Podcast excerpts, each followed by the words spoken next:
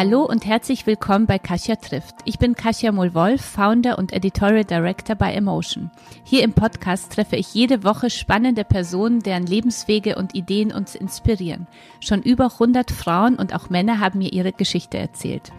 Denn mit Emotion möchten wir euch alle auf euren Wegen der persönlichen und beruflichen Weiterentwicklung begleiten und inspirieren, damit ihr ein noch glücklicheres Leben führt und vor allem eins, das zu euch passt. Und damit ihr auch nichts mehr vom Emotion Kosmos verpasst, folgt uns auf Instagram unter Emotion Magazin oder mir unter Kasia-inspired. Und jetzt geht's schon los mit meinem heutigen Gast. Hallo und herzlich willkommen zu Kasia trifft. Meine heutige Gästin kennt ihr bestimmt schon, denn sie ist eine richtige Emotion-Frau. Sie schreibt seit Jahren für unser Heft und auch ansonsten besteht ihr Leben aus ganz viel Schreiben.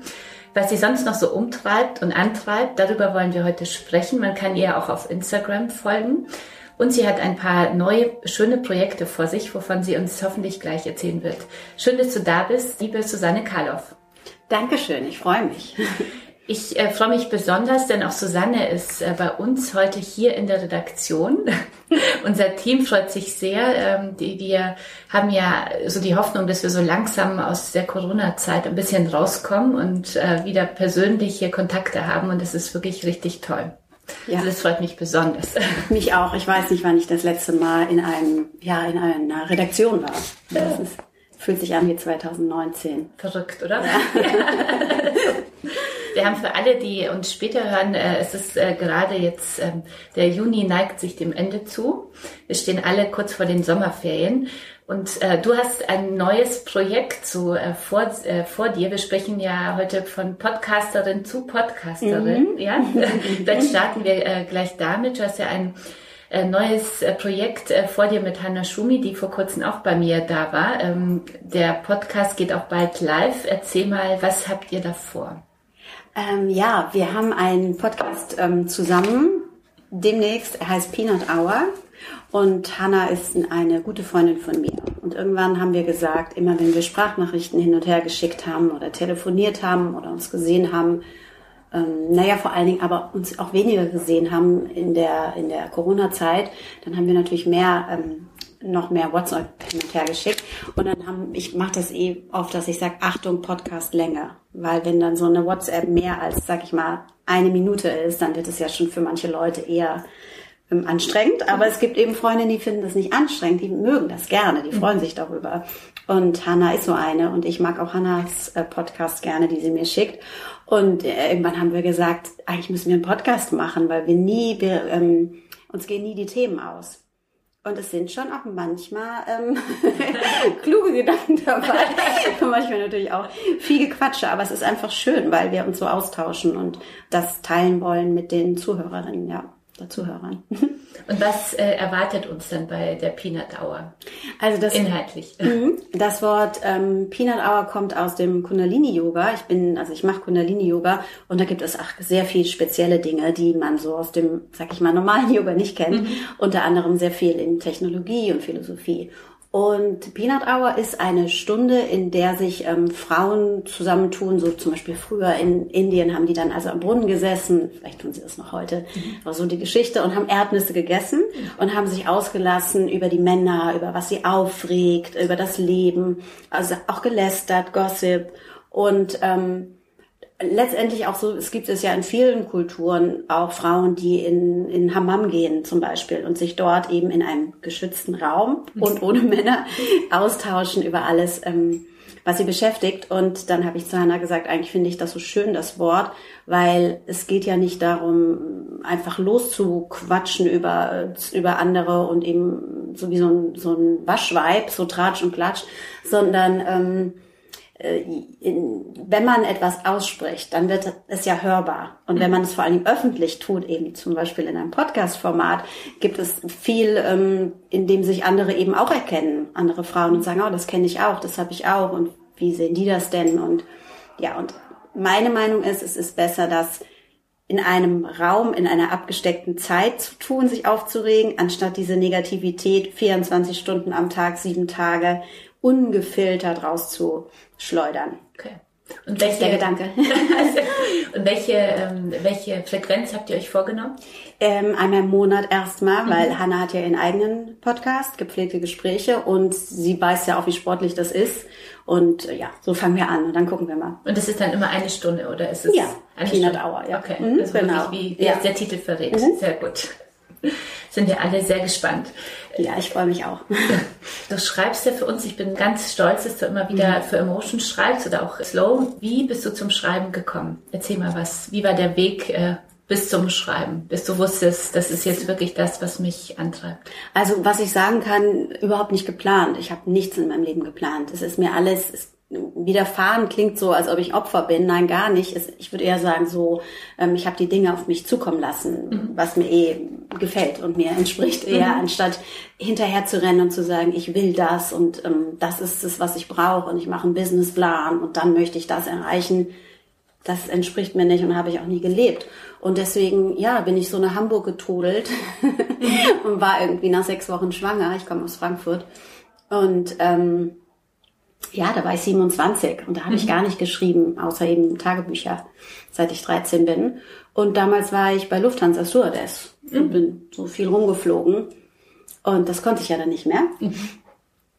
Also vielmehr ähm, während der Schwangerschaft und als man so ein, war. Ein äh, Traumberuf von dir oder? Das ja. haben ja auch viele, ähm, also viele, egal Frauen oder, oder Männer, also dieses äh, Flugbegleiter sein und die Welt entdecken und viele Menschen kennenlernen. War das so für dich ein Traumjob oder wie bist du dazu gekommen? Ja, das war schon so, dass ich gemerkt habe, ich möchte keine Lehre machen, ich möchte auch nicht äh, studieren. Ich habe auch konnte ich auch gar nicht, ich habe ja gar kein Abitur gemacht, weil mhm. ich auf all das ja gar keine Lust hatte. Mhm. Ich bin gar nicht ehrgeizig. In diesem Sinne bin ich nicht. Mhm. Nicht so dieses, oh, ich muss das erreichen und so so hasseln, sondern so, hm, was fühlt sich gut an, das möchte ich machen und wir waren immer, wir sind als, ähm, meine, ich habe noch eine Schwester, wir sind in die DDR gefahren in Urlaub. Mhm. Also alle wollten raus und wir sind wir wollten jetzt rein.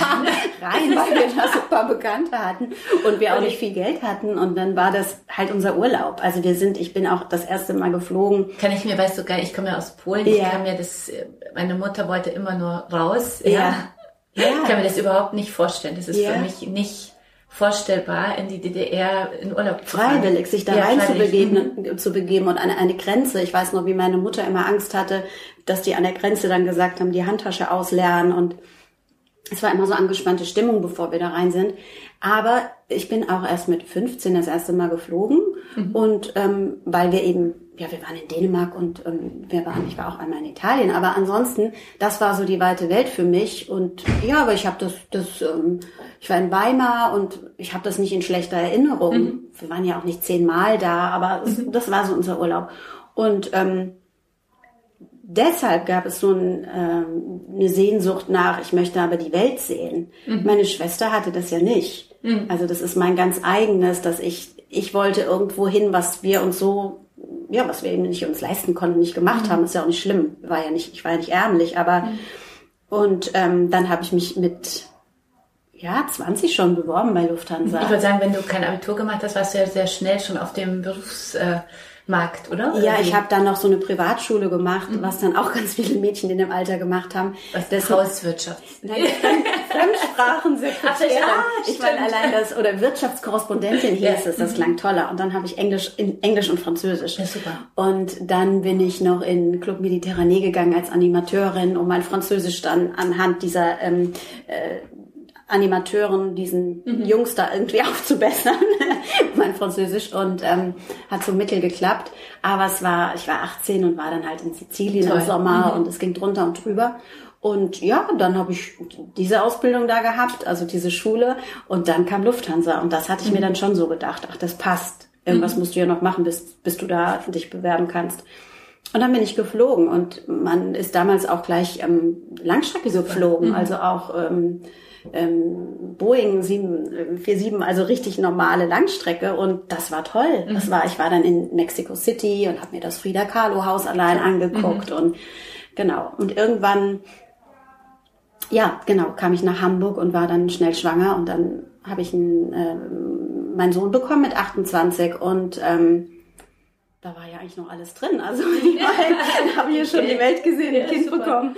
Mhm. Ähm, ich glaube, ja, geheiratet habe ich auch schon. und äh, dann habe ich, damals gab es ja Allegra. Mhm. Und das ah, du bist auch ein Allegra. Mhm. Ah, Deswegen okay. kenne ich ja auch.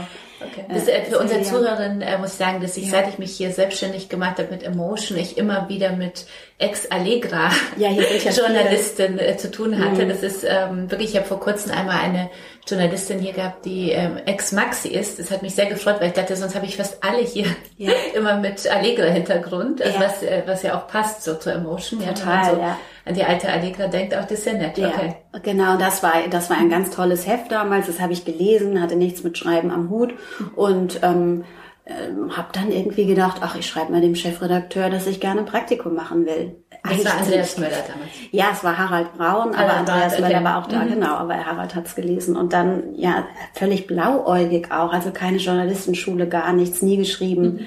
einen Brief hingeschrieben und eine Textprobe und die Textprobe ging über einen Flug nach Rio.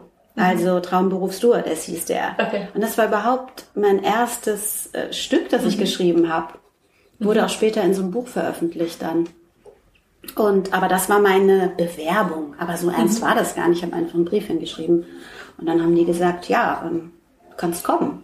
Dann habe ich da vier Wochen ein Praktikum gemacht. Ich wusste gar nicht, was eine Bildunterschrift ist. Ich wusste nicht, was eine Kolumne ist. Ich wusste nichts. Ich bin einfach mhm. dahin und saß in meinem Kämmerlein aber das Schreiben hat sich ja dann richtig für dich angefühlt, oder? Weil ich frage, weil und die DNA von Emotion ist ja die Frage, wer willst du sein? Ja. ja. Das ist, also ich also nicht nur ich, sondern wir versuchen ja Frauen immer wieder so zu empowern, sich diese Frage zu stellen. Vor allem, wenn man manchmal das Gefühl hat, ich arbeite schon viele Jahre in einem Job, der gar nicht so meiner ist. Irgendwas fühlt sich nicht richtig an. Und, ja. und äh, ich finde es äh, toll, deine Geschichte, weil sie so zeigt, man kann ja auch, wenn man ganz anders angefangen hat, plötzlich so herausfinden, äh, das ist doch äh, das Schreiben jetzt für mich. Ja. Aber wie hast du das für dich also, rausgefunden, dass du ja, das, das, ich kann gar nicht sagen. Auch da habe ich keinen Plan gemacht. Ich weiß noch, ich stand auf dem Spielplatz mit meinem Sohn und da war eine ähm, Artdirektorin, hat bei der Allegra gearbeitet, eine andere Mutter und erzählte, dass sie dort arbeitet. Und ich habe einfach nur wie so ein ähm, ja aus dem Nichts es war, glaube ich, gar nicht ich, die das gesagt hat. Und man nennt das ja auch Download. Ich habe irgendwas empfangen. Ja. Und ähm, ich habe gesagt, ja, ich schreibe ja auch ganz gern. Und dann hat sie gesagt, ach so, ja, schreib doch mal dem Chefredakteur. Also aus heutiger Sicht eigentlich sehr Verrückt. unüblich mhm. und komisch. Aber ich, ich glaube daran auch, zum Beispiel im Yoga sagt man ja auch, dass manche Dinge Samskaras heißen das. Das sind Eindrücke aus vergangenen Leben. Mhm. Und die bringt man mit. Und an die kann man sich nicht erinnern unbedingt. Mhm. Aber an irgendeinem Zeitpunkt erinnert man sich an die. Mhm. Und dann kommt etwas raus oder du sagst etwas oder du tust etwas, fühlst etwas, was du gar nicht geplant hast. Und mhm. so war das bei mir. Es gab keinen, ich habe nie vorher gesagt, ich möchte irgendwo hingehen und schreiben. Mhm. Und ich hatte auch keine Romane in meiner Schublade, wie das Menschen machen, die gerne schreiben wollen. Mhm. Ich habe einfach nur immer ein, äh, war ziemlich nah an meinen Gefühlen dran und habe eben seit ich 13 bin Tagebuch geschrieben. Und eigentlich mache ich nichts anderes bis heute. Mhm. Auch wenn ich über andere Leute natürlich auch schreibe, aber ich schreibe ja auch viele Kolumnen und sehr viel über, ähm, ja, nicht über mich in einer narzisstischen Art, dass es sich alles um mich dreht, aber ich nehme ja mich als, ähm, ich bilde etwas ab, was andere Leute fühlen auch. Das mhm. ist ja auch das, was ich immer wieder zurückgespiegelt bekomme, weil ich bin ja kein Einzelfall. Mhm. Insofern, mhm. ja, es sieht aus, ob es um mich geht, aber warum so viele Leute das mögen oder damit was anfangen können oder was fühlen, ist ja, weil ich etwas fühle, was andere auch fühlen ja, oder andersrum. Mhm. Ja. Genau, und dann ging das ganz schnell. Dann war ich da und dann haben die gefragt, ob ich bleiben möchte und dann bin ich. Aber ich bin frei schon seit, ich war nie angestellt, ich wollte das nie. Mhm. Bin seit über 20 Jahren freie Autorin. Das heißt, du hast dann bei Allegra angefangen, mhm. ja, und das ist, die haben dich dann übernommen oder wie ging es dann weiter? Ja, die haben, ich wollte ja gar nicht fest sein, die haben dann mhm. mal gefragt, als eine in Schwangerschaft war, ob ich anfangen möchte, aber dann habe ich gesagt, nee, das geht jetzt nicht, mein Sohn ist jetzt im Kindergarten und ich möchte lieber frei bleiben. Mhm. Ich wollte nie angestellt sein. Also ich bin von Anfang an selbstständig. Und, und du hast es dann auch nie richtig erlernt, sage ich mal, äh, was ein Essay ist und was Nein. eine Kolumne ist oder so. Auch nochmal so. Nicht. Dann bist du deinem Gefühl äh, gefolgt und ähm, ja. hast, also die Übung äh, hat es ja dann auch wahrscheinlich gebracht. Also immer mehr reinzukommen, seinen eigenen Schreibstil zu finden. Ja, und komischerweise musste ich den gar nicht finden. Und ich glaube, deswegen ist mir alles so leicht gefallen oder zugeflogen, weil ich habe mich ja gar nicht erfinden müssen. Ich war mhm. das ja. Also ich mhm. habe nie ähm, gedacht, ah okay, die schreibt so, dann schreibe ich so, vielleicht kann ich das machen, ich will dahin. Mhm. Ich habe einfach nur äh, ausgedrückt, was ich empfunden habe und mhm. habe das aufgeschrieben, so wie ich auch rede. Mhm. Und das Handwerk, das zum Beispiel, dass jemand sagte, dann schreibt mal bei Allegra dann am Ende dieser vier Wochen, sagte dann, glaube ich, Mareile, sagte, ähm, Mareile Braun, ja. wahrscheinlich muss ich für unsere Zuhörerin, das ist äh, unsere Redaktionsleiterin, die Slow betreut. Ja. Also insofern auch hier Die kennt mich ja eben von, von, von Anfang an mhm. und die hat tatsächlich auch ge gesagt, ähm, am Ende der vier Wochen eben, ja, dass, dass sie das gut findet, was ich mache. Und dann ähm, habe ich eine Kolumne schreiben sollen, eine erste, und ich weiß noch, die hieß Migräne-Männer wenn Männer keinen Sex wollen. Das war mein erster Auftrag da in, so am Ende dieser mhm. vier Wochen. Und ich wusste nicht, was eine Kolumne ist, aber es hat mich jetzt auch nicht so doll interessiert, weil ich habe ja gewusst, was, was, was ich tun soll. Mhm. Ich schreibe, was denke ich denn darüber, wenn Männer keinen Sex wollen? Habe mhm. überlegt, habe es aufgeschrieben. Mhm. So, und deswegen... Ähm, ja, klar, später habe ich natürlich gelernt, was ein Essay ist, aber nicht durch jemanden, nicht durch eine Ausbildung oder durch einen äh, Kurs oder durch ähm, einen, einen Mentor, sondern weil ich habe alles von mir selber gelernt und mhm. vom Leben, weil ich geschrieben habe. Mhm. Genau, und dann ist ja, dann ist es ja so, dann geht die eine zum Stern, dann geht die andere zur Welt am Sonntag, mhm. dann geht die dahin und so bin ich immer mit als mhm. Freie und deswegen bin ich so breit. Ähm, ja, schreibe ich für, für, für viele Hefte, weil es ja gar nicht so sehr darum geht, dass ich nur über, ich schreibe ja nicht nur über Mode oder nur über Beauty mhm. oder nur über Beziehung, sondern es ist immer eher das ist ja das Schöne an Kolumnen. Ich kann über alles schreiben und es geht mir darum, wie ich die Welt sehe. ja. Nun erzählst du so äh, ganz äh, leicht. Also ich bin, äh, das ja gesagt, ich äh, musste mich nie selber erfinden, sondern ich, ich war das ja. Also ich hm. habe einfach das gelebt, was ich bin. Das ist ja hm. etwas, was ja sehr, sehr vielen sehr schwer fällt, ja, und wo man, äh, und ich glaube, vielen geht so, also ich habe das Gefühl, ich habe es sehr viel später, also vielleicht zuerst in den letzten Jahren so gelernt herauszufinden, wer ich wirklich bin und äh, mhm. danach zu lernen, äh, zu leben. Ja, wie wie findet man das denn so heraus? Das, das, ja, das klingt jetzt bestimmt so, das verstehe ich, mhm. dass es so klingt, als ob das so Schubidu war. So war es nicht in dem Moment. Ich habe mhm. viel gehadert, ich habe viel gezweifelt an mir. Ich hatte mhm. ganz, ganz viele Jahre dieses, ähm, dieses Syndrom eben, das auffliegt, dass ich gar nichts kann. Mhm. Ich habe das nie unter Verschluss gehalten. Ich habe nie äh, meine Vita gefälscht und behauptet, ich war an der Henry-Nannen-Schule. so nicht. Aber ich habe sehr oft auch, na, kokettiert würde ich nicht sagen, aber ich habe das so ein bisschen auch ähm, vor mir hergetragen als Schutz im Sinne von vorweggenommen, ja, ich habe ja nichts gelernt. Mhm. Ähm, ich finde es auch wichtig, das zu sagen, weil es ja auch für andere Menschen ja, vielleicht relevant ist zu sehen, du musst nicht diesen einen Weg gehen. Du kannst auch erfolgreich sein, ohne all das gemacht zu haben. Mhm. Und ähm, trotzdem hatte ich auch häufig das Gefühl, ähm, ja, das kann ich nicht oder äh, es ist doch nicht gut. Also egal, was ich für ein Feedback bekommen habe, gab es immer auch wieder Zweifel. Ich, ich kann es nicht. Und das, dieses, dass es jetzt so leicht klingt, das ist, glaube ich, das, was ich erst auch in den letzten Jahren richtig, was in mich reingesackt ist, mhm. wer ich bin. Und das hat nicht nur mit dem Schreiben zu tun, sondern mit all den anderen Dingen in meinem Leben und das, was ich sonst noch ähm, mache neben dem Schreiben, ähm, mich besser kennengelernt zu haben und mir ich, ich vertraue mir halt total. Ich weiß, mhm. ich kann liefern und ich kann das alles, selbst wenn ich mal Tage habe, an denen ich denke, mhm. ich kann nichts. Du bist ja ein Mensch, der auch so mit, mit Mantras äh, mhm. lebt. Ja, das kann man auch auf deiner Webseite mhm. lesen. Wie, ähm, welche Mantras nutzt du gerade? Ach, ich habe immer ganz, ganz viele. Mhm. Ich meine, ich meine, das eine ist ja, das sind, sind Mantras aus dem, aus dem Yoga, die ich jetzt nicht irgendwie sag oder aufschreibe. Ich höre ja auch ganz viele den ganzen Tag mhm. oder lass auch nachts Mantras laufen. Das ah, okay. ist so im Kundalini-Yoga. Die laufen also ganz leise quasi die ganze Nacht. Mhm. Das muss niemand machen. Das mache ich eigentlich ich, jede Nacht. Aber zum Beispiel, also ich äh, kenne das nicht, also diese ja, Art von Yoga, ja. also äh, wie, was läuft dann zum Beispiel? Wie kann man sich das vorstellen? Ja, das sind Lieder. Also das okay. ist ähm, Kundalini-Yoga, das ist nicht Sanskrit, das ist Gurmukhi. Das mhm. ist eine andere alte nordindische Sprache und die Lieder sind auf Gurmukhi.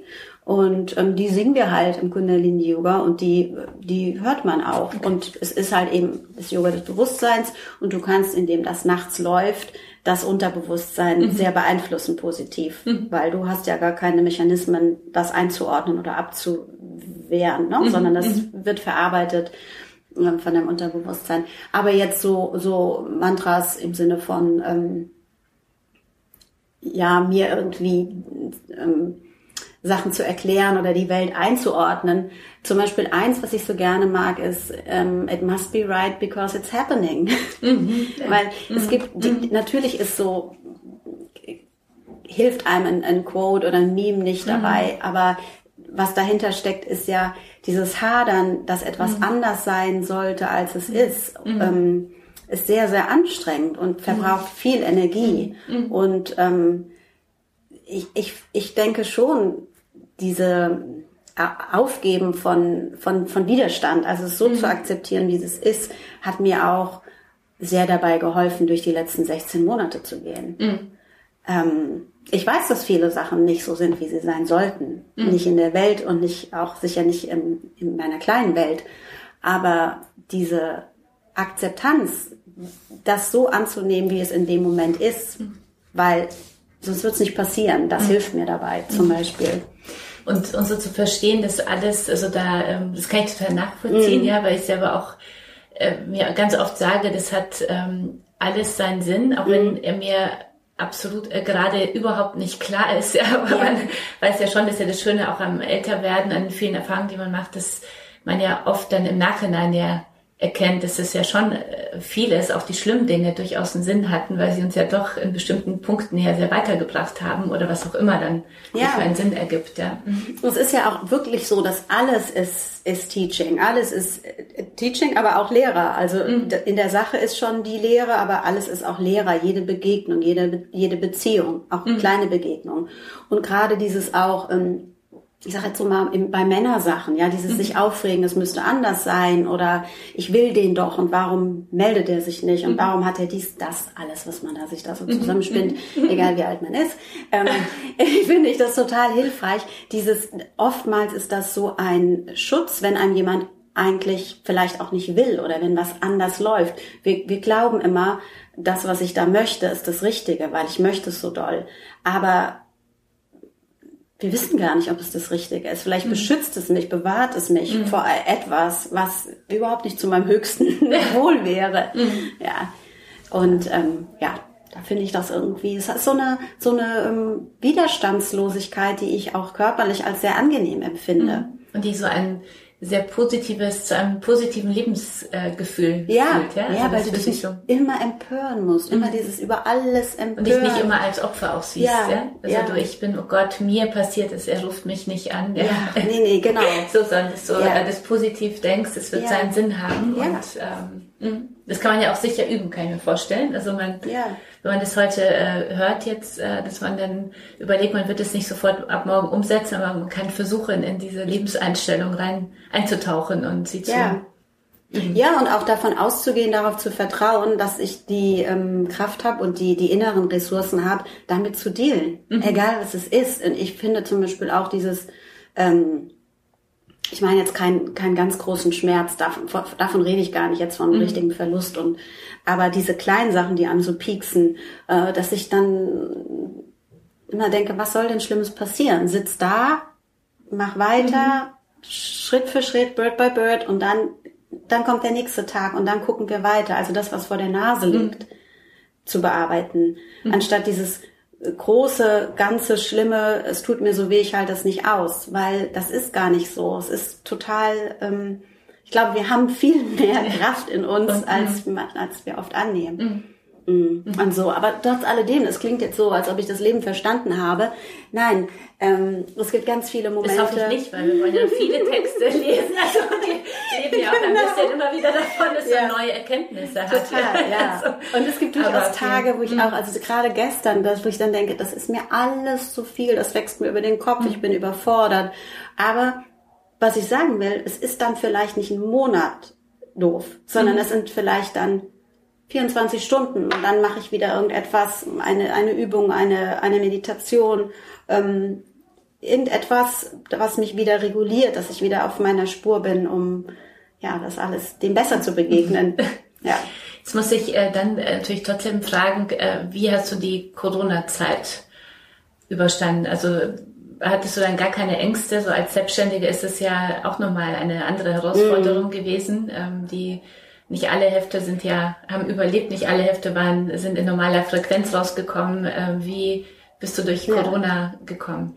Also ähm, um, und ich hoffe, dass es jetzt auch bald zu Ende geht. Ja, da spürt man meinen Optimismus immer. Ja, das geht total so aufwärts. Also wir sind ja, also ich ähm, am Anfang war es so, na, oder sagen wir im Sommer letztes Jahr war es dann so, dass natürlich Aufträge weniger waren, weil manche Hefte durften ja auch gar keine äh, freien äh, auftragen, weil die ja ihre mhm. eigenen nicht quasi bezahlen konnten. Mhm. Und wenn Leute in Kurzarbeit geschickt werden, dann kannst du gerne frei beauftragen. Mhm.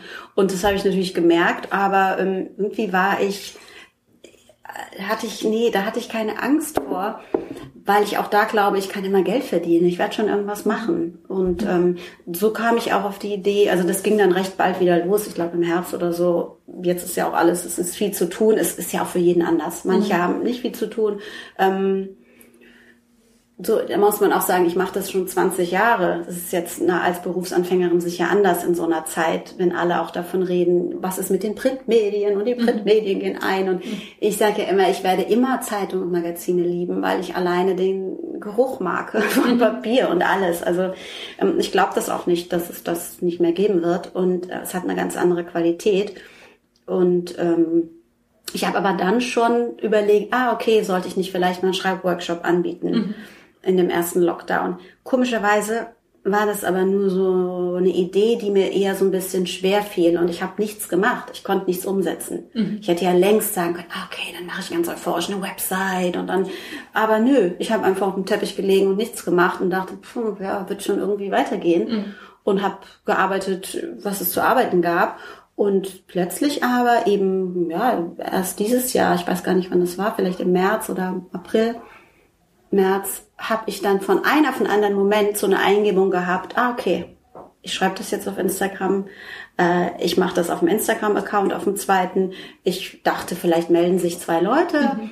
Ähm, habe mir Namen ausgedacht, Soul Disco hieß das, so heißt es jetzt nicht mehr. Und ich wollte auch kein Zoom-Call, das war mir alles zu kompliziert, mhm. weil Technik ist etwas, was mich eher abfuckt. Also, und also das ist etwas, was mich auch total stresst. Mhm. Und ähm, da dachte ich, nö, nö, ich mache das in meiner Kapazität und ich nehme auch nur acht Leute auf, weil mehr kann ich ja nicht betreuen. Wie soll ich mhm. mich denn um die kümmern? Die mhm. weiß ja gar nicht, was die wollen.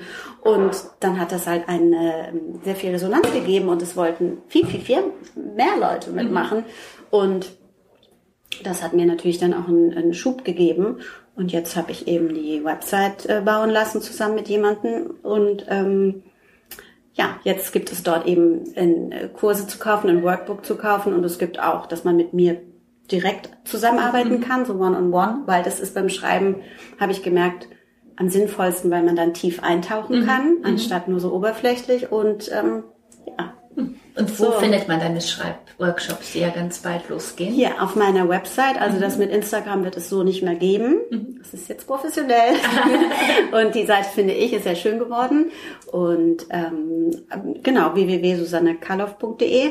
Und ja, diese drei Optionen kann man da buchen und ich bin gespannt. Und es ist aber auch etwas, wo ich jetzt nicht denke, oh, hoffentlich wird das dann was und wie viele Leute werden das denn wohl wollen und wer kauft das, sondern ich habe es zur Verfügung, ich stelle es zur Verfügung, es ist da und dann lasse ich das kommen. Mhm. So und ich mache ja eh, also zum Beispiel auch in der in dem letzten Lockdown, als ich dann so ein bisschen dachte, hm, was ist mit den Magazinen, wusste ich immer, kannst ja noch ein Buch schreiben. Mhm. Und das ist natürlich schön, wenn, mhm. wenn man das selber so welche Eigenschaften muss man mitbringen, um dann wie du als selbstständige Journalistin ruhig leben zu können? Was würdest du sagen? Das ist ja schon viel Selbstvertrauen. Also wenn man sagt, ich äh, schreibe sonst ja. ein Buch, also das wird schon, äh, es wird schon, ja. Also weil ich denke, viele Frauen und sich auch einige zuhören denken, äh, denken immer, ich schreibe auch so gerne Tagebuch, vielleicht äh, ja. Autorinnen da sein auch was für mich, aber das ist ja so einfach ist es auch nicht. Also man muss es ja schon auch aushalten können, diese Selbstständigkeit, das Abhängigsein von freien äh, Aufträgen und ja. welche Eigenschaften brauche ich noch, um wirklich äh, gut zu sein in, als selbstständige Journalistin? Mm, also man muss schon cool sein oder cool werden. Ich war das ja auch, ich muss ja auch fairerweise sagen, ich war ja nicht von Anfang an allein auf mich gestellt. Ich war verheiratet, wir hatten eine klassische ähm, altmodische Beziehung von Mann arbeitet, ich habe das Kind, mhm. ne, mich um, um unseren Sohn gekümmert. Sohn 24. Also ausgezogen und ja. genau. Und ähm, aber so mein Ex-Mann hat mich ja sehr ähm, unterstützt, auch zum Beispiel, dass ich das Praktikum gemacht habe und er hat Urlaub genommen damals vor über 20 Jahren. Das muss man erstmal haben, so mhm. ein Background, dass man weiß, man kann dann so starten und da bin ich ja auch sehr dankbar für. Aber irgendwann kommt dann so der Moment, ähm, dass es kommt kein ähm, Scheck am Anfang des Monats, ja. Es ist nicht so, dass ich weiß, okay, und meine Miete ist auch nicht gering, aber ich will halt gerne eine schöne Wohnung haben in der und der Gegend. Und ich weiß aber mittlerweile, ich krieg das immer hin. Und wenn ich denke, ich habe nicht genug Geld, dann wird mein Motor anspringen und ich mache halt etwas wie, mh, mm, ich schlag ein Thema vor, mhm. zum Beispiel. Ja? Also ähm, man, das sage ich ja auch, habe ich auch in dem Schreibworkshop gesagt wenn man noch nicht in dem Business ist, man kann nicht denken, dass einem jemand entdeckt, ohne was zu entäußern. Mhm. Und zum Beispiel Instagram eignet sich doch perfekt dafür. Du kannst doch einen kleinen, hübschen Account machen, wenn du wirklich schreiben willst und willst, dass Menschen das lesen, ohne überall Klinken zu putzen und zu denken, ah, ich frage jetzt mal da, ob ich für die schreiben kann, obwohl ich noch gar keine Expertise habe. Aber du kannst doch zumindestens ähm, kreieren. Also kannst mhm. doch schreiben und man hat auf Instagram 2200 Zeichen zur mhm. Verfügung als, als, als Caption. Und ähm, das ist fast eine Kolumne. Also mhm. man kann sich da schon relativ gut mhm. entfalten. Und wenn man das, wenn man das schön macht, was auch immer schön für einen ist, ja, ähm, ist das doch, das gab's doch früher gar nicht. Das ist ja wie ein Tagebuch, das du öffentlich machen kannst. Und ähm, ja, was muss man mitbringen? Man muss auf jeden Fall Vertrauen in sich haben und ähm, nicht ein großes Sicherheitsbedürfnis im Sinne von, ich brauche einen Bausparvertrag und mhm. ähm, ja, ich, ich bin seit 20 Jahren schon in der Künstlersozialkasse. Letztendlich habe ich dort ja auch Versicherung im Sinne von, dass ich da was zahlen muss. Das ist jetzt nicht ganz egal. Aber ja, man, man, man braucht schon ähm, sage ich mal, ein starkes Nervensystem. Und das ist ja auch die, das ist das auch das Humankapital, in das man investieren mhm. muss. Mhm. Und deswegen ist das gar nicht so äh, Hobby oder Selbstverwirklichung zu sagen, ah, okay, ich mache jetzt Yoga oder meditiere oder irgendeine andere Praxis, die mich stärkt. Das ist elementar. Das ist mhm. Mittagspause. Mhm. Weil Sonst ist man ja total äh, aus seiner aus seinem Lot geraten, wenn man wenn man Angst hat, dass man nicht genug hat und und das Schlimme ist ja mit dieser Angst, ist ja eh alles Angst im Moment und mhm. alles ist angstbasiert. Ähm, das Schlimme ist ja, dass man generell immer im Leben meine ich, das abstrahlt mhm. und ob das jetzt in Beziehung ist, ob, ne, es ist nicht, es ist auch für Auftraggeber nicht besonders attraktiv, wenn man spürt, dass jemand so Angst hat und so mhm. darum kämpft, etwas zu bekommen. Mhm. Mhm. mhm. Ja, das, also ich ja. glaube, das ist, ähm, glaube ich, auch so diese, also ich bin auch davon überzeugt, wenn man etwas gründen will, also was Neues beginnen will, dass man selber so davon auch begeistert sein muss, so entzündet sein muss, weil man nur dann andere wieder dafür weiter entzünden ja. kann. Ja, das ist dann ja, entzünden ist, so. ein gutes mm. Wort. Ja, es mm. ist wirklich wie ein Streichholz so. und ja, Trotzdem musst du, ja, wenn du so selbstständig bist und selbstständig schreibst, äh, vor allem ja auch einen geregelten, also einen geregelten Tagesablauf oder wie machst du das? Denkst du? ja, nee, ich bin da so ein bisschen, ähm, ja, ich, ich weiß zum Beispiel auch viele Schreiber haben sag ich jetzt mal so was. Ja. Keine Ahnung, Thomas Mann habe ich irgendwann mal gelesen. Ja, jeden Morgen drei Stunden von 6 Uhr bis 9 Uhr hat er geschrieben oder sowas. Ich wollte auch schon mal so sein und so eine mhm. Struktur haben. Und in Zeiten, in denen ich wirklich zu liefern habe und es um, um, um eine Deadline geht, die mehr ist als jetzt ein Text, dann habe ich auch eine Struktur. Mhm. Aber ich habe auch herausgefunden, dass es durchaus zu meiner Struktur gehört, auch mal wochenlang keine zu haben. Das ist Teil meines Wesens und das gehört zu diesem Schaffensprozess. Mhm. Zum Beispiel bei dem letzten Buch, das kam ja raus auf äh, zum Start von Corona. Mhm. Jetzt ein bisschen Zeit für eigene Werbung. Ja, genau, es war ja auch so passend. Es heißt ja, Angst ist nichts für Feiglinge. Und es geht um Angststörungen und Panikattacken, aber generell ist natürlich Angst nie größer gewesen als die letzten ähm, ja, anderthalb Jahre. Und insofern war es ja fast prophetisch. Ich konnte das ja nicht ahnen. Es war ja nicht so geplant. Ich rede darin von meiner eigenen, ähm, von meinen eigenen Panikattacken, die ich ähm, ja hatte, seit ich 13 bin. Und passte aber dann auch zu der ja globalen Panik. Und ähm, was wollte ich sagen? Ach so, genau. Und dann habe ich das im Jahr davor eben, ich bin beim Fischer Verlag und dann kriegt man ja eben einen, einen, Vertrag und einen Vorschuss und dann zieht sich ja die Autorin zurück, der Autor, um zu schreiben. Das ist ja, der, mhm. das ist ja die Idee. Mhm. Ja? So, dass, wie soll ich denn ein Buch schreiben, wenn ich noch jeden Tag, keine Ahnung, zum Bäcker gehen mhm. muss und oder wohin auch immer zu arbeiten.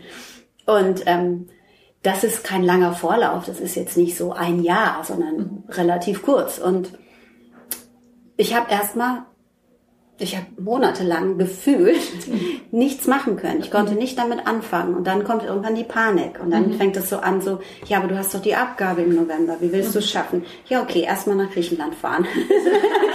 so, da fängst du dann an. Und das schreibe ich auch auf der Website. Mhm. Ähm, ja, ich war in Griechenland und wollte in diesen drei Wochen irgendwie schon grob das Buch anfangen. Mhm. Ich glaube, ich habe eine halbe Seite geschrieben. Mhm. Ansonsten war ich nur schwimmen und essen und in den Himmel geguckt und Musik gehört. Und das ist immer dabei, so ein bisschen schlechtes Gewissen und Panik. Wobei, da hatte ich auch noch viel freie Aufträge zu erledigen. Ähm, aber ich glaube, das wird mir nicht mehr passieren, diese Angst, es nicht zu schaffen, weil ich immer weiß, es kommt der Moment, dann ist all das, was Monate in mir so rumgegärt hat, dass ich das ausgieße. Mhm. Und das ist wirklich so ein, das ist anstrengend, auch körperlich, weil ja dann innerhalb von kürzester Zeit viel Masse produziert werden muss, also Seiten geschrieben. Mhm. Ähm, deswegen frage ich mich auch immer, wer hat die geschrieben, weil ich mich nicht erinnere. Mhm. Aber das ist, glaube ich, der, mein Prozess, Prozess mhm. wie ich arbeite. Und andere, die schreiben, kenne ich auch, die arbeiten so, dass sie jeden Tag sich hinsetzen zu einer bestimmten Zeit und sagen, sie schreiben jeden Tag, keine Ahnung zehn Seiten. Mhm. Ist halt nicht meins. Ja. Wann, bist, wann fühlst du dich so ganz im Flow in deinem Leben? Wenn ich aus einer Kundalini-Stunde komme, wo immer auf der Welt, wann immer, egal was vorher war, dieser Zustand ist, ähm, ja, blissful. Wenn du, äh, du, du äh, schreibst auf deiner Website äh, vom Apnoe-Texten. äh, was ist darunter zu verstehen? Ja, das ist im Grunde das, was ich eben gesagt mhm. habe, dieses Abtauchen ähm, was auch körperlich anstrengend ist, weil ich dann auch jede Yoga-Atmung und jedes, alles, was ich weiß, ad acta legt, vergesse, wenn ich hören will, einfach nur schreiben und ähm, Zehen zusammenkrallen, ähm, dass es rauskommt. Und das, das ist eben, das ist anstrengend. Und das ist, ich sag ja auch, so dieses, habe ich auch im Schreibworkshop gesagt, diese Idee von, oh, ich möchte gern schreiben und dann sitzen schöne Frauen mit leicht geneigten Köpfen, in schönen Kleidern, in schönen Wohnungen, äh, mit schönen Blumenvasen und Blumen, sitzen da und schreiben hübsche Texte. Das ist ja nicht so. Hm. Also sicher muss man sich nicht bei jedem Text entbeinen, aber es ist körperlich und geistig wirklich harte Arbeit und mhm. das, ja, das ist Apnoe-Texten. du bist ja in deinen Texten, äh, die ich wirklich äh, deswegen auch so für uns so großartig finde, ja immer sehr offen, ja. Also du, mhm. äh, wobei du ja auf deiner Website gesagt hast, man denkt, du läufst nackt durch die Gegend, aber du hast immer ein Pyjama an. ja, so. ja. Ähm, das heißt, du, ähm, du schreibst aus der Ich-Perspektive und sehr offen. Man hat das Gefühl, man erfährt alles so von mhm. dir. Wie wie leicht ist das eigentlich? Also A, es fällt mir sehr leicht, weil ich eben immer für mich geschrieben habe, auch in den Tagebüchern, ohne darüber nachzudenken, ob das jemand lesen wird. Also es gab nie eine Zensur, die sagt, das geht nicht, das darf man nicht. Mhm. Vor allen Dingen umso, vielleicht mit 13, da hatte ich noch Angst, dass meine Mutter, mhm. Schwester das liest. Aber dann wurde ich irgendwie so, pff, interessiert keinen. Und dann konnte ich das wirklich ja so ausschütten, was in mir los ist. Und ähm, natürlich ist mir sehr bewusst, was ich da tue. Und ich weiß, dass da eine Audienz, eine, ähm, ein Publikum ist, das ähm, das liest und dass es nicht mehr mein Tagebuch ist. Ich mhm. schreibe seit zehn Jahren zum Beispiel ja auch die Kolumne in der Grazia mhm. und äh, Woche für Woche und auch eben Texte für euch. Das ist ja, mhm. also wenn jemand ähm, zu Emotion passt, also sicher viele, aber das ist, hat ja alles mit Emotionen zu mhm. tun. Mhm. Und ähm, die Emotionen, die kann ich nicht erfinden, weil sie ja dann nicht wirken, die kommen ja nicht mhm. an, das sind ja meine. Was aber nicht heißt, dass ich mich permanent vulnerabel mache. Also ich habe immer sowas wie so ein Negligé überm Herz auch. Mhm. Ne? Also ich weiß, wann ich das überziehen muss, das kleine Negligé. Mhm. A, um mich nicht äh, zu entblößen mhm. zu sehr und auch andere nicht zu überfordern. Also alle Sachen, die mich, die mich ähm, wirklich doll beschäftigen, die mir wehtun, die mir, die erwähne ich unter Umständen. Aber man, es gibt Dinge, die man, zum Beispiel ist ja so ein Trick, man kann ja was schreiben und ähm, trotzdem die Interpretation bei den anderen lassen. Ich mhm. muss ja nicht sagen, nur mal so als ja. Beispiel, äh, keine Ahnung, der und die haben das mit mir gemacht und jetzt habe ich diese Wunde und mein Vater und mein Hexmann und mein Ex-Freund und die böse Freundin, das muss ich ja nicht sagen. Man weiß ja trotzdem, indem ich eben meine Gefühle schildere, aber das nicht so auserzähle. Ja, das sind zum Beispiel so Sachen, mhm. die man, die mache ich, aber die mache ich ja auch nicht ähm, strategisch, was ich denke, ah, jetzt wendest du das an, weil so habe ich das ja nie gelernt, mhm. sondern es ist ja alles nur Gefühl. also so wichtig. Ich, find, ich habe mich, äh, als wir überlegt haben, wie nennen wir die Zeitschrift, ja, und, mhm. und dann kam der Name Emotion und äh, und ich dachte, das passt so, weil am Anfang von allem ist die Emotion. Ja. ja das ist so der Beginn von allem, wenn du jemanden kennenlernst, irgendwo bist. Also das Erste, was da ist, ist ja immer das Gefühl. Ja? So. Was du auch nicht so mhm. steuern kannst ja. eben, ja. Mhm. mhm. Trotzdem ich, würde ich sagen, jetzt behaupten wollen, wenn man so schreibt, wie du schreibst, äh, muss man schon auch selbstbewusst sein. Also ich glaube, ähm, musst du schon in sich ruhen und sich seiner selbst bewusst sein und also so ein selbstsicherer Mensch sein. So. Du meinst, weil ich mich angreifbar mache? Ja, oder? Weil, ja, und weil du das ja, also du machst dich angreifbar, du weißt, dass die anderen, also die anderen denken natürlich nach jedem Text irgendetwas über dich, davon musst du dich ja irgendwie befreien. Also sonst kommt man damit, glaube ich, nicht so zurecht. Wie würdest du sagen, bist du ein selbstbewusster, besonders selbstbewusster Mensch? Also selbstbewusst ist ja so ein Wort, das man so sagt, oder ich auch oft benutzt habe, aber im Grunde heißt es ja, ich nicht nur ich bin selbstsicher, ich bin ich bin cool, es ist mir egal, sondern ich ich weiß, wer ich bin, heißt mhm. es ja. Und das ist natürlich etwas die, dieser dieser Essenz oder dieser Kern mhm. von mir. Umso älter ich werde, ich bin jetzt 52, umso mehr bin ich dem ja näher gekommen. Mhm. Und natürlich kommt das nicht nur von selbst mit der Lebenszeit, sondern mit dem, mit was ich mich umgebe, mit was ich mich beschäftige, ja, was ich erlebt habe. Ähm, und heute, mir ist es egal, aber mir war es auch ehrlich gesagt vielleicht schon vor zehn Jahren egal, weil ich habe kein, ich habe gar nicht das Gefühl, dass ich was zu verstecken habe. Mhm. Aber so Selbstbewusstsein oder so mhm. bei, ähm, ich weiß, wer ich bin, äh, das ist ja so, denn man ist dann auch unabhängiger so von der Meinung anderer. Wie würdest du ja. das einschätzen? Also so diese was ja vielen Frauen sehr schwer fällt. Also ich glaube, dass das so ein ganz großer äh, ganz große Herausforderung für viele Frauen ist, also auch in dem nach vorne kommen, so unabhängig meinen Weg zu, also wenn ich weiß, wer ich bin, ja. den eigenen Weg zu gehen und nicht so darauf zu achten, was sagen die anderen jetzt, wenn ich ja. jetzt plötzlich zu Allegra gehe und sage, ja. ich mache ein Praktikum. und das ist etwas, was ja bewundernswert ist, also weil ich jetzt ganz positiv finde. Ich glaube, dass viele Frauen noch so eine Unabhängigkeit ähm, streben, ja? ja? Und wie kannst du da Erfahrung teilen? Also wie kann man sich also davon so befreien, ja? was die anderen denken? Komischerweise ist mir das, das auch da, das war nie etwas Bewusstes. Das war mhm. nicht so, ich will das jetzt und mir ist das doch egal. Und ich war auch nie generell so im Leben, dass es mir total egal ist, was Leute von mir halten oder denken. Aber ähm, ist es schwer zu sagen, weil ich das gar nicht, gar nicht so mitbekommen habe, wann der Moment kam, dass es mir immer gleichgültiger mhm. wurde. Aber das hat wirklich damit zu tun, dass ich mir näher kam. Und dazu haben viele Dinge beigetragen. Und ähm, ich muss sagen, das heißt nicht, dass ich mich immer toll finde, aber selbst in dem mich nicht toll finden, mhm. bin ich bei mir. Also es mhm. gibt ja dieses You in You. Und das ist, mhm. finde ich, das Wichtigste, was man wissen muss. Ich, nur ich bin in mir. Mhm. Und auch wenn, wenn Leute dann sagen, Soulmate, ich bin mein Soulmate, weil ich, ich mit meinem Ganzen, wie ich quasi temporär hier auf der Erde bin, was ja eine sehr limitierte Veranstaltung ist, wenn man es mal so yeah. genau betrachtet, mhm. bin in diesem Körper hier drin. Und da drin ist meine Seele. Und mit der muss ich mich befreunden. Das ist das, das mhm. ist das für mich das Ziel hier auf dieser Erde. Und sich ähm, quasi zu bewegen in diesem Körper, mit diesem Geist, mit dieser Seele, das ist so eine mh, mm, Privatveranstaltung. Mhm. Das heißt ja nicht, dass ich nicht in Kontakt bin oder andere nicht wichtig sind. Aber das Wichtigste ist, wie ich morgens mit mir aufwache und wie ich abends mit mir mhm. einschlafe. Und ähm, was ich schreibe, ist, da ist nichts bei für mich, was mich irgendwie interessiert, wie andere das finden. Das mhm. interessiert mich wirklich nicht. Und das hätte ich nie gedacht, dass ich das mal sagen kann. Ich sage das auch zum ersten Mal. Und ich glaube, das ist es, was ähm, sich frei macht. Auch. Ja. Mhm.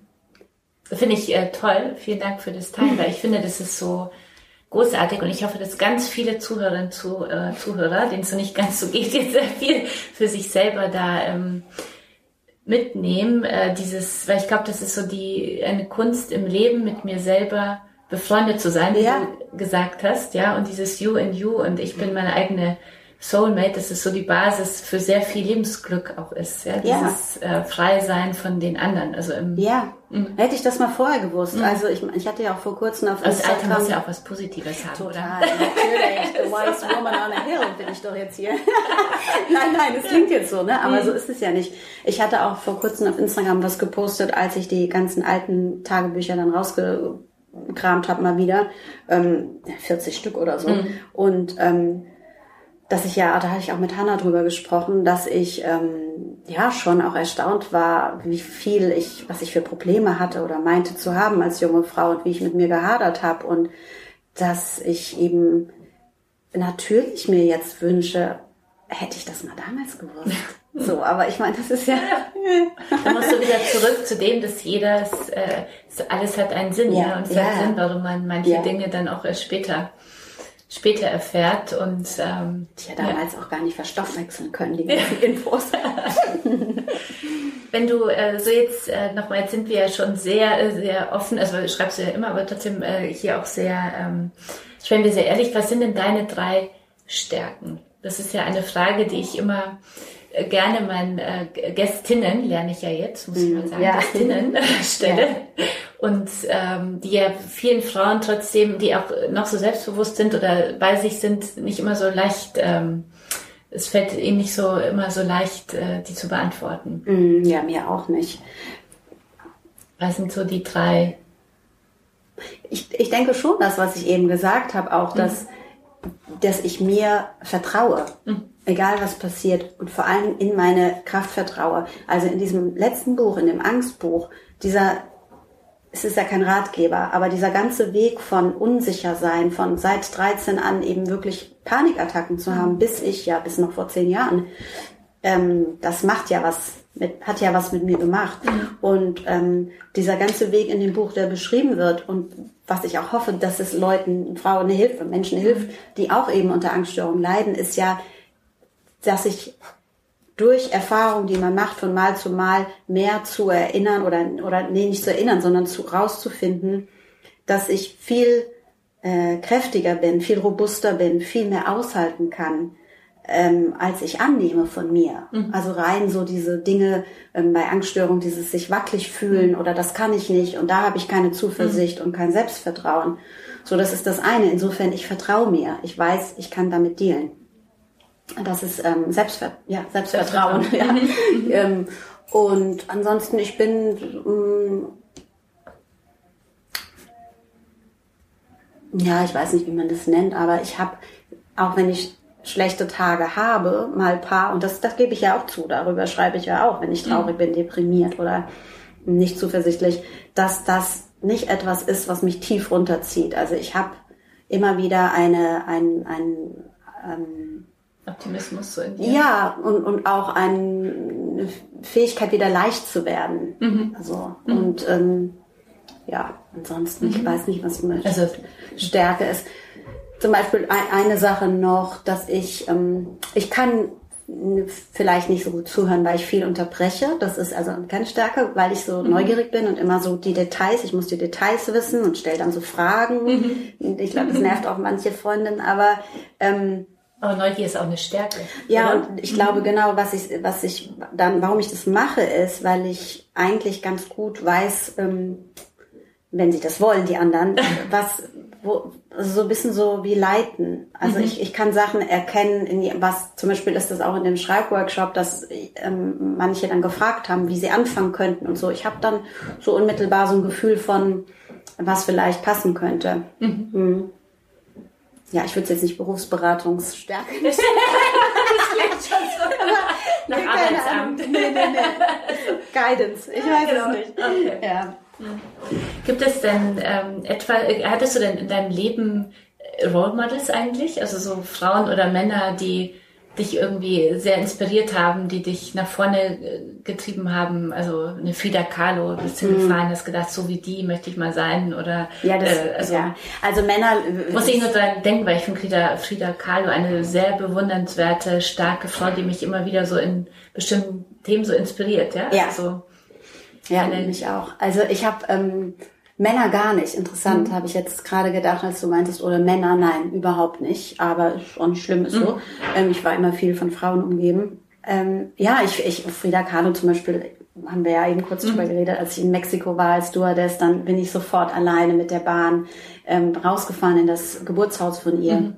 als ich eben dann, keine Ahnung, 21 war so weil ich sie so einfach schon immer so toll finde und natürlich alles über sie gelesen habe. Tracy Annam gehört auf jeden Fall, der Emin gehört mhm. auf jeden Fall dazu, die Künstlerin, ähm, die ich schon auch seit junge, als junge Frau ganz, ganz toll finde. Ich habe auch jetzt gerade ein großes Stück über sie geschrieben. Ähm, ja, aber das Hauptding ist immer Romy Schneider. Es ist einfach ja. so, ja, ist, ja, dann sagt er, ja.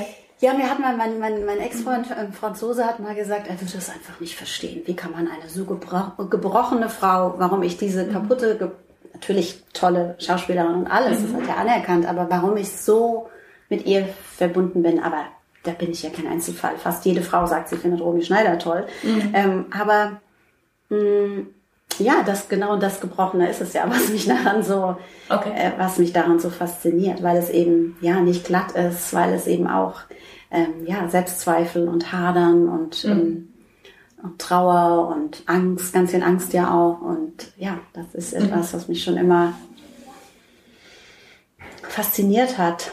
Mhm.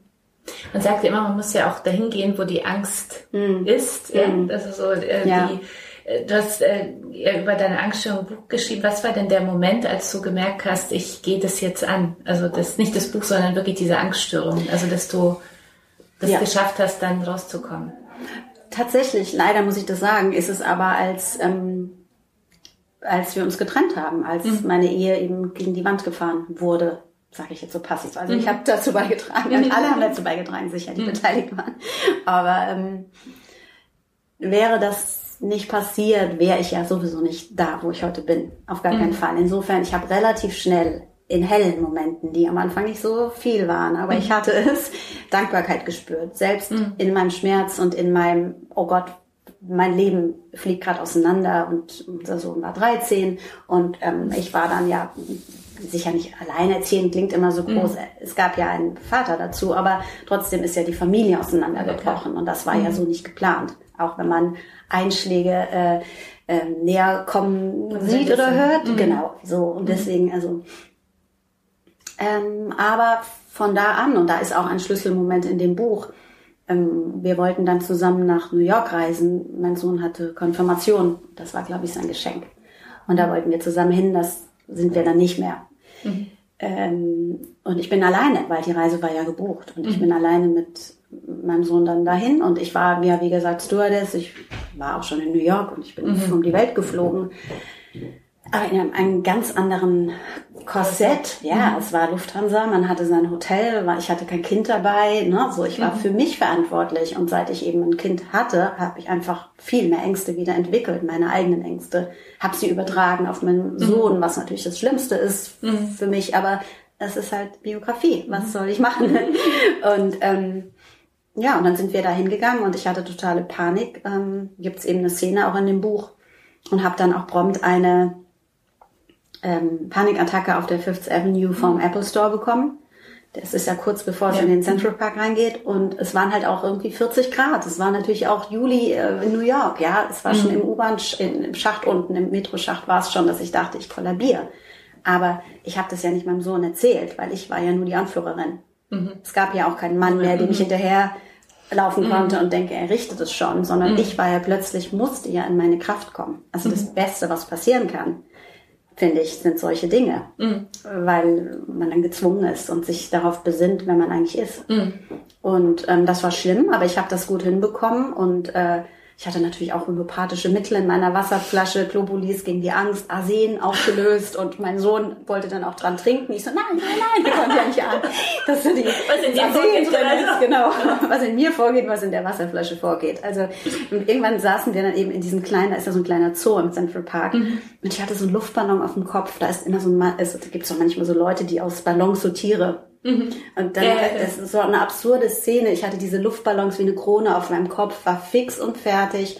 Aber es war so in mir, wusste ich, wir haben dann Eis gegessen. Geschafft. Ich habe es geschafft und ich bin einen. Schritt weiter. Krieg ich Gänsehaut.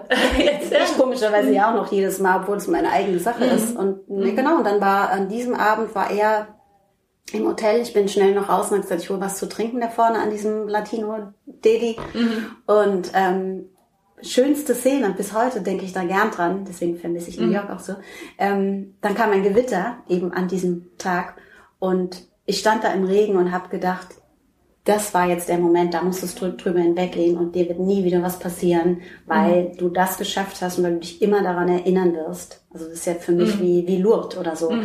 mhm. Äh, ein Wallfahrtsort ist, mhm. weil ich dort eben ähm, ja wieder in meine Kraft kam und wusste, dass mhm. ich in dir die Kraft in hast. mir und mm. nicht jemand, kein Mann, kein Ladekabel mm. von außen, kein Job, kein Kind, mm. äh, kein Geld, mm. kein Arzt, kein mm. Therapeut, mm. alles probiert, aber ich in mir. Und darauf kann ich mich verlassen und darauf kann ich mich immer zurückbesinnen und das ist Gold wert. Vielen Dank. Sehr gerne. Lange Antwort. Ja, aber schön. Ich glaube, dass Angstattacken sind ja also Angst, äh, Panikstörungen, Angststörungen sind ja, ist ja ein Phänomen, mit dem ja viele Frauen äh, zu kämpfen haben. Und ich glaube, viele reden auch gar nicht so drüber, weil sie denken, das ist irgendwie nicht richtig oder ich funktioniere nicht richtig, das ist eine Schwäche etc. Total. Und ich glaube, das ist so toll, so zu hören. Man kann es ja in sich selber, ähm, was wir ja schon gesagt haben, dieses Begreifen, dass in mir alles steckt, was ich für mein Leben brauche und ich brauche niemand anderen. Das ja, ist das lässt, auch die, mhm. das lässt auch die anderen so von der Angel. Und das mhm. ist auch so schön, mhm. weil du nicht irgendwie jemanden brauchst, um dich vollständig zu machen. Und das mhm. ist natürlich ganz schön. Wenn ja. du jetzt so zurückdenkst äh, mit der ganzen Klugheit und Weisheit, ja, die, also, äh, äh, gibt es etwas, was du deinem 18-jährigen Ich gerne nochmal mitgeben würdest? Ja, also das sind natürlich diese Sachen, dieses Gefühl von, vor allem ähm, auch, auch, auch optisch. Also in, diese Ta in diesen Tagebüchern steht so viel, keine Ahnung, ich bin so picklig, ich bin so dick, mhm. ich bin so hässlich, ich bin so, oh, ich fühle mich so unwohl. Und mhm. natürlich gab es keinen Anlass dafür, wenn ich die Fotos heute sehe. Mhm. Schade, kommt die Einsicht zu spät. War eigentlich alles ziemlich in Ordnung. Ähm, ja, ich würde ja eben gerne genau das, was ich gerade erzählt habe, dieses Du in dir und diese, diese Unabhängigkeit und Stärke.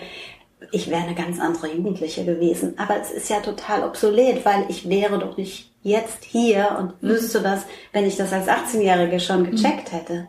Mhm. Also, es geht ja gar nicht. Deswegen, ja, ich, äh, sie an die Hand zu nehmen, aber schon und sie, mh, hm, dadurch stärker zu machen, dass jemand an ihrer Seite ist, die weiß, die die Zuversicht hat und auch an sich glaubt und auch ganz viel. Es ist gar nicht, dass ich nicht an mich geglaubt habe. Ich habe eigentlich immer gemacht, sieht man ja auch an dem Lebenslauf. Ich habe immer gemacht, ohne groß drüber nachzudenken, ohne Plan. Mhm. ähm, ganz viel intuitiv, aber ich habe mich ja in den Momenten trotzdem in mir oft unwohl gefühlt. Mhm. Und das hat ja auch bei Männern sicher auch, aber soweit ich weiß, bei Frauen noch mehr ganz, ganz viel mit der, mit dem Aussehen zu tun. Mhm. Und das finde ich so schade im Nachhinein. Mhm. Ja, das äh, kann ich auch oder? sehr nachvollziehen, ja. ja. Den, ich muss äh, dich noch eine Frage, wir kommen mhm. leider äh, schon mhm. zum Ende unseres Podcasts, aber wir setzen fort. wir haben noch so viele Fragen jetzt. Äh, aber eine Frage muss ich trotzdem stellen, wenn du so offen schreibst, was denkt denn dein Sohn eigentlich? Ähm, also es gab ab einem bestimmten Alter, Früher zum Beispiel habe ich auch viel über ihn geschrieben. Mhm. Ich habe auch in der Welt am Sonntag ganz viel so, ach, erster Elternabend, so Erziehungssachen, mhm. ähm, als er kleiner war und, und erste Klassenfahrt und dann Pubertät und ich glaube, das war auch das letzte Stück über ihn. da habe ich dann aufgehört und irgendwann hat er dann auch gesagt, als er wahrscheinlich als er 13 mhm. war, dass er das nicht möchte und dann habe ich sofort gesagt, oh ja, klar, okay und habe es nicht mehr gemacht. Mhm. Ähm, der kommt nicht vor. Und auch in Gesprächen, wenn jemand so fragt, in Interviews oder so, ein Satz kann ich mal sagen, mhm. dass er 24 mhm. ist, aber sonst mhm. nichts. Aber was sagt er darüber, dass du so offen, also dass er eine Mutter hat, die so offen über sich selbst schreibt? Er findet mich, glaube ich, toll. Ja, es ist ja. also er sagt, äh, äh, äh, ja. Also das heißt nicht, dass er meine Bücher liest und wir dann darüber sprechen, aber er weiß ja, was ich da tue mhm. und er weiß ja, wie mich Menschen sehen und er ist stolz auf mich. Das kann ich sagen. Er mhm. findet das, ja. Schön. Ja. was äh, ist er selber auch, folgt er auch seinem Schreibtalent, was Nein. Jugendliche übergeben hat? Nein. Nein. Was ganz anderes. ganz was anderes, ja. Äh, auf deine Bücher werden wir in den Show Notes äh, aufmerksam machen, natürlich, auch auf den neuen Podcast und auf den Schreibworkshop. Mhm. Im Abschluss noch eine Frage, die, die ja immer Unternehmern so gestellt wird. Du in fünf Jahren. Hast du hast ja nicht so viele Pläne, ja? Würdest du sagen, dass du bist, äh, also hast du äh, Träume oder sagst, das würde ich jetzt noch so eine Bucketlist da, das steht jetzt vor mir, wieder New York oder ah, okay. einmal in New York leben, schreiben wie Hemingway irgendwie. also, genau, also ja. es war so, dass ich ähm, ich habe keine Pläne in dem Sinne, dass ich sage, ich möchte noch mal heiraten und ein Kind kriegen, hat sich auch erledigt. Aber, ähm, oder ja, war ich erledigt? Also jetzt gerade, äh, wer hat, irgendein Supermodel hat doch gerade Kind nochmal bekommen, oder? Sag Naomi Campbell. Habe ich doch gerade gelesen, mit 50 oder? Die hat nicht ein Kind bekommen, ich kriege nichts mit.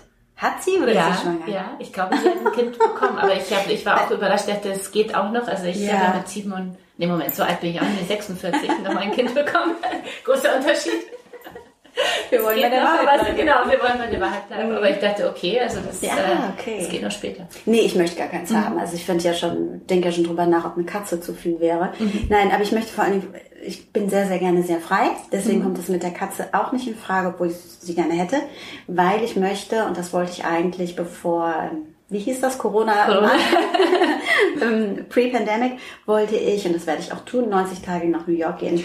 Toll. Und diese 90 Tage sind eben zum Beispiel auch im Kundalini-Yoga eine Zahl, dass du eine 40 Tage, um ein, mit einem Muster zu brechen, zum Beispiel wenn du etwas an der Angewohnheit aufhören willst, mhm. 90 Tage, um sie zu ähm, ja, fest zu, mhm. ja, zu installieren. Und ähm, deswegen möchte ich das machen und das werde ich auch machen und ich werde auch, wenn ich dann dort wieder hin kann, mit Sicherheit darüber schreiben. Mhm. So, das ist was, was ich machen will und was ich auch toll finde, weil ich kann alles machen. Ich brauche nur mein Schafsfell oder Yogamatte und mein Computer. Ich habe keine Verpflichtung hier. Mhm. Ich habe einen erwachsenen Sohn, ich habe keinen Partner, der irgendwie sagt, nö, will ich nicht oder ich komme mit am Ende. Nein, um Gottes Willen. Nein, also ich, allein. Ich bin mir alleine. Ähm, ja, genau, und da freue ich mich wahnsinnig drauf. Und ähm, das ist auch etwas, wo ich dann merke, da springt was an, dass ich denke, oh, das ist etwas in der Zukunft, was ich gerne mhm. machen will. Das ist mir jetzt also gar nicht so egal und ich ähm, ähm, fall so von Tag zu Tag, sondern es gibt schon eine, eine Ausrichtung. Sehr gut. Dann äh, ja. freuen wir uns äh, und hoffen, dass es dann bald passiert, dass du dann davon schreibst. Bin ich sehr gespannt. Ja, danke schön. Ja, Vielen Dank, auch. dass du da warst. Ähm, ganz toll. Alles, alles Gute und wir freuen uns auf die nächsten Texte bei Emotion. Ja, danke dir, Kascha. Und ich bin ja schon von Anfang an bei Emotion dabei. Also es ist ja echt mhm. schon, schon lange dass ich Texte schreibe und sehr gerne. Ja, vielen Dank. vielen Dank. Schön, dass du da warst. Dankeschön. Wir alle haben ein hartes Jahr hinter uns. Auch wir von Emotion haben Corona richtig doll zu spüren bekommen. Aber allmählich werden wir wieder optimistischer. Geht es euch auch so? Die Sonne scheint wieder, der Sommer kommt und vielleicht können wir sogar wieder verreisen. Ob Balkon, Garten, Bahn oder Strand, holt euch jetzt die neue Emotion als Reiselektüre oder für zu Hause. Jetzt am Kiosk, an Bahnhöfen oder online unter emotion.de slash Einzelheft. Und empfiehlt uns bitte gern weiter. Danke euch sehr für eure Unterstützung.